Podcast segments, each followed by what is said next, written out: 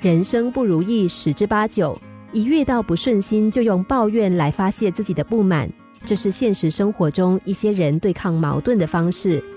但这样除了让自己的嘴巴过瘾之外，对现实没有一丝好处，还会给周围的人带来烦恼和压力。一匹在乡村犁田拉车的白马，总是认为自己命运不济，常常向同伴抱怨自己没有赶上伯乐的时代，不能够成为马中精英，只能够终日劳作，最终只有老死山野的遗憾。战马听了他的苦恼，说：“不如你跟我一起驰骋沙场吧，置身于千军万马之中，你会涌起万千豪情，快意人生。”白马说。这太危险了吧！一不小心就会送命啊！不去不去。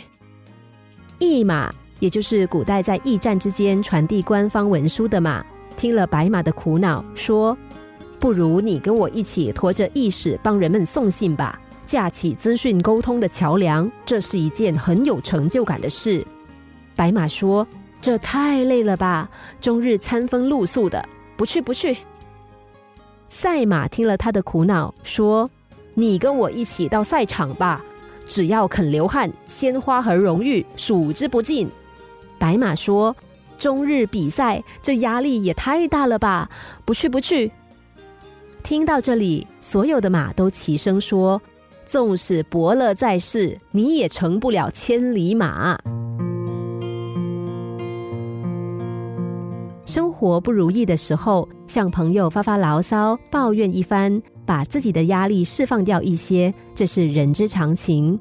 但是，一旦把抱怨当做一种习惯，不但让听的人情绪跟你一样糟糕起来，影响人际关系的和谐，更重要的是，牢骚和抱怨对改变现状没有一点好处，甚至还会有不良的影响。既然如此，为什么还要抱怨呢？